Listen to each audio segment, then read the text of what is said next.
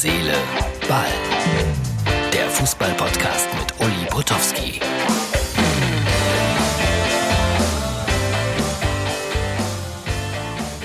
Hey, und damit befinden wir uns in der Ausgabe 231 vom 5. April 2020. Habt ihr es gemerkt? Ich wollte dynamisch sein, jugendlich sein, frisch sein mit diesem Hey. Ich schaue in meinen Terminkalender. Gestern hätte ich eigentlich kommentieren sollen für Sky Regensburg gegen Nürnberg. Interessantes Zweitligaspiel. Heute wäre ich gewesen bei Augsburg gegen Paderborn.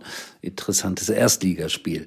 Sie geben sich ja alle viel Mühe. Auch mein Sender mit äh, einer historischen Konferenz. Irgendwo kann ich äh, Playstation Fußball gucken.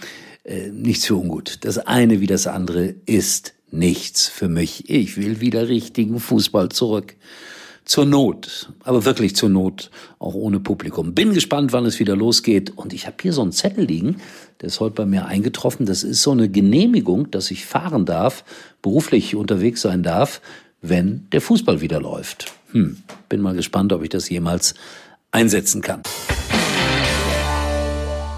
So, was gibt's denn? Äh, schlechte Nachrichten. Corona-Krise kommen wir nicht dran vorbei. 13 Bundesliga-Vereine aus der ersten oder zweiten Liga würden vor der Insolvenz stehen, wenn es so weitergeht. Puh, das wäre bitter. Ich weiß nicht wer und wen es trifft, aber es klingt nicht gut. Dann hat der Kollege Messi eine Liste veröffentlicht, das macht er immer so ganz subjektiv. Die 15 Stars der Zukunft benennt er und erfreulicherweise vier Spieler aus der Bundesliga dabei. Havertz, Kimmich, Benjamin Pavard und äh, Jaden Sancho, mein bester Freund, den ich von Anfang an hier bei Herz, Seele, Ball begleite. Ein interessanter Fußballer, vielleicht auch so ein nicht ganz einfacher Typ, aber ein interessanter Fußballer. Ja, und dann hat Sky England etwas gemacht, was mir große Sorgen bereitet. Die haben nämlich eine Umfrage gestartet bei ihren Zuschauern welcher unserer Moderatoren ist sexy? Welche Moderatorin ist besonders sexy? Oh, ich denke mit Grauen daran, Sky Deutschland macht das. Wie würde ich da abschneiden? Also das kann ja überhaupt kein Kriterium sein. 0,000 Prozent. Es gibt ja keine Minusergebnisse bei mir. Aber Esther Settlercheck 75 Prozent und so weiter und so weiter. Nein, ich gehe da nicht weiter darauf ein. Das ist irgendwie sexistisch. Will ich nichts mehr zu tun haben. So, dann haben wir euch gefragt, wen äh, soll ich mal interviewen demnächst hier bei Herz, Seele, Ball. Kamen viele Wünsche, auch ein paar überraschende. Rainer Kallmund, okay, Jürgen Klopp wird schwierig. Esther Settlercheck, das geht, verspreche ich euch. Gary Ehrmann, weiß ich nicht, mal gucken. Einer der Eurofighter, ich habe mir mal Olaf Thon aufgeschrieben. Dann kommen interessante Namen hier, die sind wirklich interessant. Mario Kottkamp. Mario Kottkamp wird als Interviewpartner gewünscht. Wenn ihr ihn kennt und wenn ich mehr als fünf Ja-Stimmen bekomme, interviewe ich Mario Kottkamp. Michael Fahrt wird hier gefordert. Kennt ihr Michael Fahrt noch? Ah, interessant, vielleicht könnt ihr darauf antworten irgendwo. Kennt ihr noch Michael Fahrt? Und törre, törre, törre, Katrin Menzinger. Das war mal meine Trainerin bei Let's Dance. Leute, bitte, bitte erinnert mich nicht an diese Zeit. Obwohl Katrin ist eine ganz liebe und vielleicht rufe ich sie mal an für zwei, drei Minuten, weil das ist eine Top-Sportlerin. Durch und durch. So, und dann nochmal der kleine Tennisball heute dabei, weil ich habe ja irgendwie diese Wehmut, weil Wimbledon nicht stattfindet. Und da fällt mir das eine oder andere ein. Ich habe von Roger Federer erzählt. Ich habe erzählt von Sir Peter Ustinov, von Errol Brown. Und dann erzähle ich heute noch von Rüdiger Hofmann. Wisst ihr? Ja, ne? Der Comedian.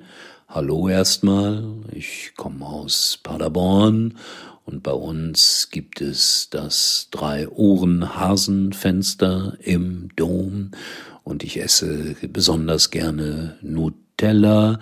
Das ist diese braune Haselnuss. Das war Rüdiger Hofmann. Und das ist mir aufgefallen damals, äh, ich weiß nicht wann es war, Anfang der 90er. Und dann habe ich gesagt, den brauche ich in Wimbledon und habe ihn 14 Tage lang auch über die Anlage gejagt und er hat immer so kleine lustige Filme gemacht und das dann genau immer in diesem Ton kommentiert. Und die Steffi habe ich getroffen und sie hat Tennisbälle dabei gehabt und dem Boris habe ich, hallo, ich kann's nicht, aber es war sehr, sehr witzig und so kann ich dann auch guten Gewissens sagen, eigentlich bin ich auch einer der Mitentdecker von Rüdiger Hofmann. Ich muss ihn mal wieder treffen. Wir sind damals fast jeden Abend zusammen essen gegangen, hab viel, viel Spaß mit ihm gehabt und was aus ihm geworden ist. Chapeau. Hut ab. Der füllt immer noch Seele mit tausend Leuten. Aber ich gehe auf Tournee demnächst, wenn das alles vorbei ist mit Corona. Herz, Seele, Ball wird ein Thema spielen. Dann Wolfgang Bosbach, mein Partner bei dem Buch 52. Ein Jahrgang, zwei Leben. Also, wir kommen, wir kommen zu euch. Wir kommen groß raus, wo auch immer. So, das war's für heute. Ich glaube, ich habe genug Zuversicht verbreitet. In diesem Sinne, wir hören uns äh, morgen wieder. Und äh, dann ist schon wieder Montag, fängt die Woche schon wieder an. Und ich sitze allein an meinem Schreibtisch und schreibe gerade an einem Kinderbuch. Und äh, es läuft dann immer nebenher eine CD, das darf ich jetzt gar nicht laut sagen.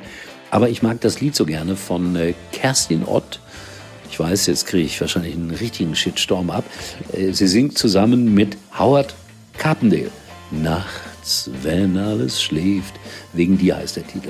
Ich freue mich drauf. So, das sagt einer, der auch mal Nummer eins in der ZDF-Hitparade war. In diesem Sinne, wünsche euch was. Wir hören uns. Tschüss, euer Uli. Uli war übrigens mal Nummer eins in der Hitparade. Eigentlich können Sie jetzt abschalten.